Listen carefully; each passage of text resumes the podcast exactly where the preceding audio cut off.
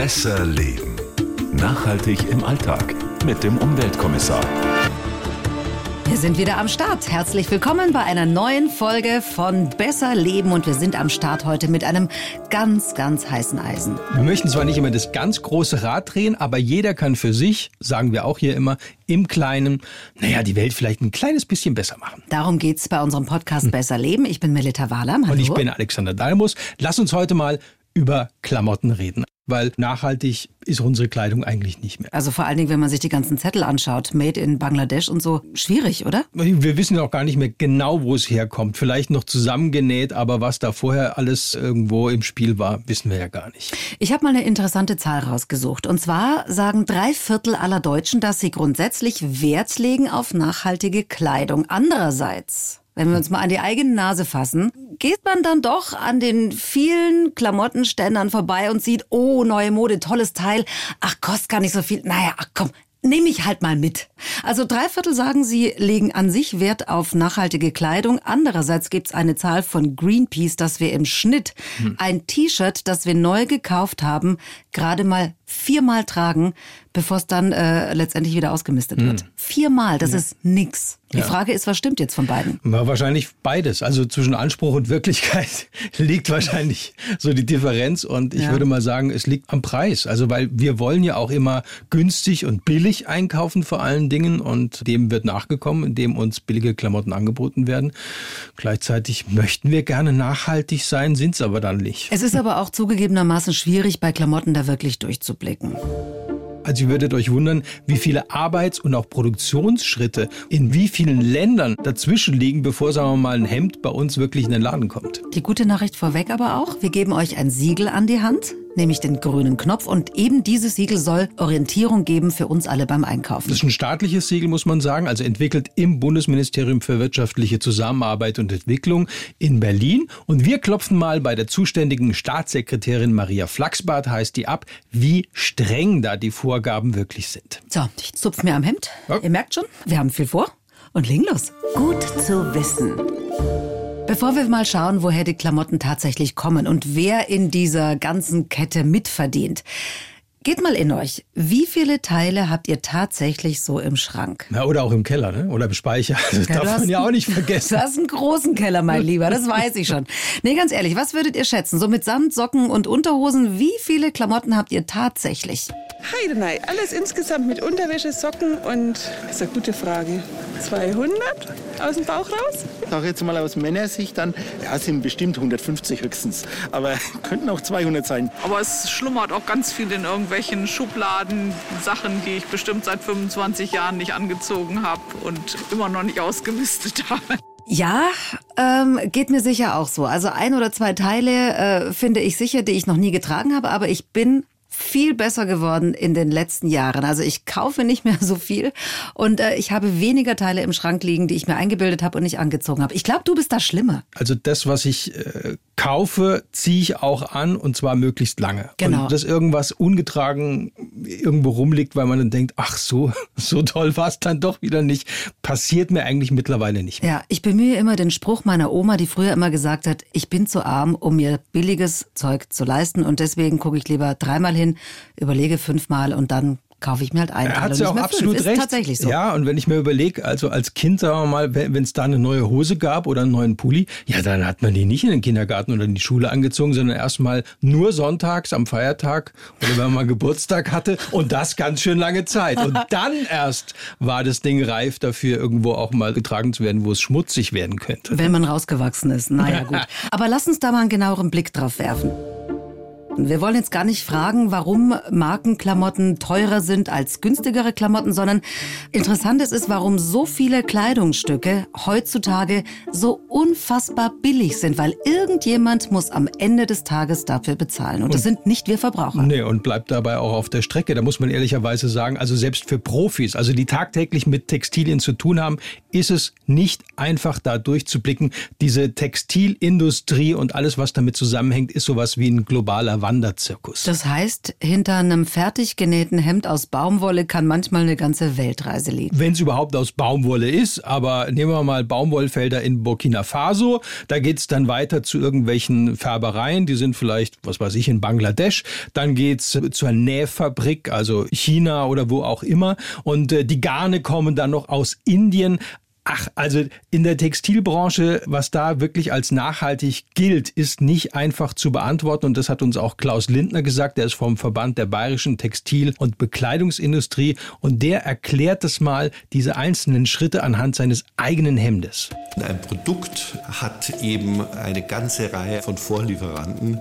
Wenn Sie hier dieses Hemd anschauen, äh, dort sind 142 Schritte, die dieses Hemd durchläuft. Und insoweit äh, ist es ein ganz schwieriges Thema hier das nachzuvollziehen.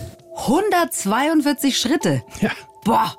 142 Schritte, bis ein Hemd im deutschen Klamottenladen liegt. Das ist krass. Ja, und wenn man sich dann überlegt, wenn ein T-Shirt oder, oder ein Hemd oder eine Jeans um die halbe Welt gereist ist und ich dann für das T-Shirt 10 Euro oder noch weniger nur zahlen muss, was bleibt dann eigentlich für die Näherin oder beim oh. Färber hängen. Also, ja. Boah, wahrscheinlich nichts hm. bis gar nichts. Heieiei. Und das alles, damit wir billig einkaufen können. Ja, aber gerade mhm. äh, in Bayern, aber auch deutschlandweit, gibt's mittlerweile einige nachhaltige Modemarken, die vor allem Wert auf Transparenz legen und Transparenz im Geschäft auch für ihre Kunden nachvollziehbar machen wollen. Also da werden dann einfach die Lieferketten verkleinert und man kann es dann auch im Internet nachverfolgen, woher dieses Hemd kommt, woher die Hose kommt, von der Baumwolle eben bis ins Geschäft. Okay, und diese Hemden, Blusen, T-Shirts und äh, Unterhosen und alles, die werden dann auch nicht verramscht? Nee, wir haben auch mal unter bahn1.de slash besserleben gezeigt, was es da alles gibt und wie Transparenz im Modebereich besser bestenfalls auch aussehen kann. Das Ganze, muss man fairerweise sagen, gibt es dann aber auch nicht für ein paar Cent Nein, hinterhergeworfen. Ja. ja, das muss man einfach mal ganz klar sagen.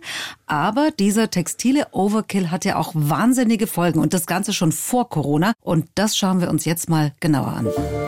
Das Problem.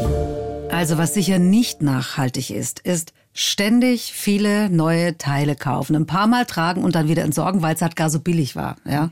Bis zu 20 Kollektionen und mehr, muss man sich mal vorstellen, produzieren die großen Bekleidungskonzerne und das Ganze pro Jahr. Ja, das, das ist, ist, doch irre, oder? Ja, also früher gab es mal Frühlings-, Sommer-, Herbst, vielleicht noch die Winterkollektion und das war's dann. Also mittlerweile liefern so große Player, gerade wie H&M, Zara und so weiter, dutzendweise Kollektionen an. Also immer kommt was Neues irgendwo in den Laden und wird angeboten. Das heißt dann auch entsprechend Fast Fashion. Und das kann man jetzt auch mal ganz klar ansprechen. Das sind jetzt nicht nur junge Käufer, die sich auf billige Kleidung stürzen. Dieses billiger, billiger, billiger ist wirklich altersunabhängig. Das macht ja, jeder. also absolut. Und wir haben da auch mit Thomas Fischer gesprochen. Der ist Kreislaufexperte vom Bundesverband für Sekundärrohstoffe und Entsorgung in Bonn. Klingt kompliziert, ist aber ganz einfach, weil der weiß nämlich, wo diese ausrangierten Teile, die wir kaufen und dann letztendlich nach ein paar Mal tragen wieder entsorgen landen, nämlich in der Altkleidersammlung. Die Modeindustrie versteht es natürlich wie kein zweiter, Bedürfnisse zu wecken und zu decken. Ne? Und wenn ich eben in der Lage bin, mir vier neue, verschiedenfarbene T-Shirts für einen kleinen Preis zu holen und äh, muss die danach eben sehr schnell wieder entsorgen, dann ist vielleicht erstmal der Modeaspekt wichtiger als die Nachhaltigkeit. Und die Pandemie hat dieses ganze Problem letztendlich noch verschärft, weil selbst die Klamottenaufkäufer wissen eigentlich gar nicht mehr, wohin mit all diesen Klamotten, die da irgendwo im Umlauf sind. Also wir haben ein echtes Altkleiderproblem. Das hatten wir vor der Pandemie und das haben wir jetzt auch noch. Mittlerweile, und es zeigt eine relativ aktuelle Studie, wirft jeder Deutsche so um die 15 Kilo alte Klamotten in den Sammelcontainer. Pro Jahr? Ja. Alter Schwede. Okay, das kann man jetzt an sich doof finden. Es gibt aber auch viele, die sagen, ist doch mir wurscht, dann schmeiße ich halt 15 Kilo Klamotten im Jahr in Sammelcontainer. Was ist genau das Problem, Alexander? Die Qualität der Stoffe letztendlich. Die ist so schlecht, dass man diese alten Textilien, alten Klamotten noch nicht mal mehr als Putzlappen hernehmen kann, weil da oftmals gar kein Baumwollanteil mehr drin ist, sondern Ach. nur noch Chemiefasern. Die saugen nichts auf. Also nur nicht mal für Putzlappen können die herhalten. Das ist dann die Frage, was macht man eigentlich damit? Und das ist wirklich so. Wollen wir Klamotten tragen, die nicht mal mehr für einen Putzlumpen herhalten? Ja, weil dann Krass. bleibt nämlich nur noch verbrennen. Und da ist eben dann auch immer die Frage, was macht Qualität aus? Also ein T-Shirt, das schon nach viermal tragen irgendwo verwaschen ist oder aus der Form geraten ist, das bekommt man ja auch nicht mehr weiterverkauft, Natürlich ist ja klar. Nicht, ja.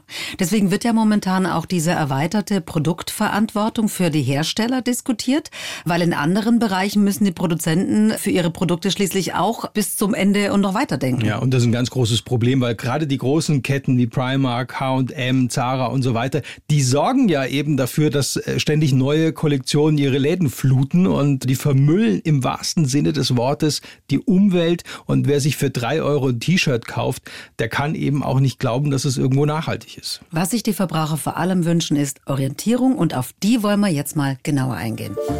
Der Teufel steckt im Detail.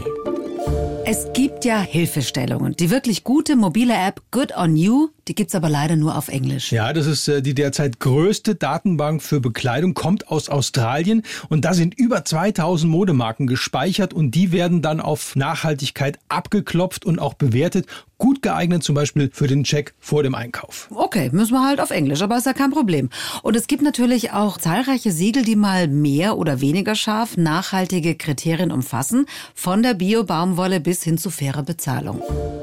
Der grüne Knopf zum Beispiel. Ja. Das ist, wie gesagt, ein staatliches Siegel und der Versuch, einzelne Produktionsschritte bei Textilien. Wir haben ja schon gehört, wie viele einzelne Schritte da notwendig sind und in wie vielen Ländern zum Teil, soll da unter einen ja, nachhaltigen Hut gebracht werden sozusagen. Und da fragen wir mal nach bei Maria Flachsbart. Sie ist die Staatssekretärin im Bundesministerium für wirtschaftliche Zusammenarbeit und Entwicklung. Dort ist der grüne Knopf herausgebracht worden.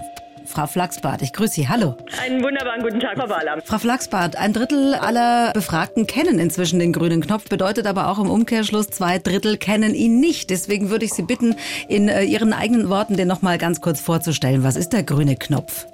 Also zum einen sind wir relativ stolz, dass ähm, tatsächlich ein Drittel der Befragten den grünen Knopf schon jetzt, ein Jahr nach seiner Einführung, kennen. Der grüne Knopf ist ein Textilsiegel. Der grüne Knopf soll Verbraucherinnen und Verbrauchern ermöglichen, bei ihrer Kaufentscheidung schnell und auf einen Blick zu erkennen, ob denn das Kleidungsstück, ob denn äh, die Bettwäsche, die Kinderbekleidung, äh, die sie kaufen, nicht nur schön ist und gute Qualität hat, sondern ob auch die Produktion menschenrechtsgerecht und umweltgerecht stattgefunden hat. Das ist Sinn und Zweck des grünen Knopfes. Okay, was sind denn die genauen Kriterien, damit man einen grünen Knopf bekommt? Der grüne Knopf hat als Besonderheit Produktkriterien und er hat Unternehmenskriterien. Also beides wird abgeprüft. Das ist äh, durchaus ungewöhnlich. Nicht nur beim Produkt wird geschaut, zum Beispiel soziale und ökologische Mindeststandards. Äh, das geht von Abwassergrenzwerten bis Zwangsarbeitsverbot, sondern es wird eben auch das Unternehmen als Ganzes äh, geprüft anhand von 20 weiteren Kriterien. Da geht es darum, äh, legt das Unternehmen seine Lieferanten offen, ähm, hat es effektive Beschwerdemechanismen für die Näherinnen vor Ort zum Beispiel und werden Missstände dann tatsächlich abgeschafft. Einige wenige Punkte, die in diesen insgesamt 46 Kriterien sich dann wiederfinden müssen. Ja, das ist ja schon einiges. Würden Sie sagen, mhm. das ist äh, das derzeit Beste, was man kriegen kann, oder äh, ist da noch Luft nach oben? Also Knöpfchen bis jetzt. Ich würde mal sagen, das ist im Moment schon ein ausgesprochen hoher Standard, aber nichts ist so gut, dass es nicht nur besser werden könnte. Wir sind im Moment mit unserem grünen Knopf 1.0 in einer Einführungsphase, die bis Mitte diesen Jahres läuft. Es sind die maßgeblichen Produktionsschritte in den Blick genommen. Das ist Zuschneiden und Nähen logischerweise und das ist aber auch Färben und Waschen. Also zwei Produktionskomplexe, die in jeder Fertigung sozusagen vorkommen. Was wir noch nicht so in den Blick genommen haben, ist die Frage nach den Fasern. Also wie wird die Baumwolle denn angebaut, soweit es sich um ein solches Kleidungsstück handelt oder was sind das für chemische Fasern, die verwendet wird. Das sind jetzt Punkte, die wir in der Weiterentwicklung des grünen Knopfes, die wir in diesem Jahr, in dieser Legislatur sogar noch ähm, auf den Weg bringen ähm, wollen, jetzt stärker in Betrachtung noch nehmen. Wir haben schon in diesem Podcast auch gesagt, dass dieses Textilgeschäft sowas ist wie so so ein globaler Wanderzirkus. Also da geht es natürlich bei dem grünen Knopf auch darum, wie kann ich das Ganze überprüfen. Vertrauen ist ja gut, aber Kontrolle ist auch nicht schlecht. Also zum einen arbeiten wir sehr eng zusammen mit etablierten Siegeln. Der grüne Knopf ist sowas wie ein Meta-Siegel, also wie ein Dach. Wir wollen nicht ähm, das Rad absolut neu erfinden und wir wollen vor allen Dingen nicht die Unternehmen, die sich jetzt schon haben zertifizieren lassen bei anerkannten Siegeln, dass wir die also jetzt nochmal durch die ganze Mühle der Zertifizierung äh, schicken wollen, sondern wir gucken uns diese Siegel sehr, sehr gut an und einige von denen akzeptieren wir dann tatsächlich unter dem Dach des grünen Knopfes. Und dann haben wir unabhängige Prüfstellen, zum Beispiel den TÜV Nord, die DEKRA, zum Beispiel den CERTCO, äh, mit denen wir zusammenarbeiten und die uns nachweisen müssen, dass das auch tatsächlich so ist, wie angegeben. Jetzt ist der grüne Knopf ja als internationales Siegel ausgelegt und es ist erstmals auch ein dänischer Hersteller zertifiziert worden. Wie wichtig sind solche Schritte?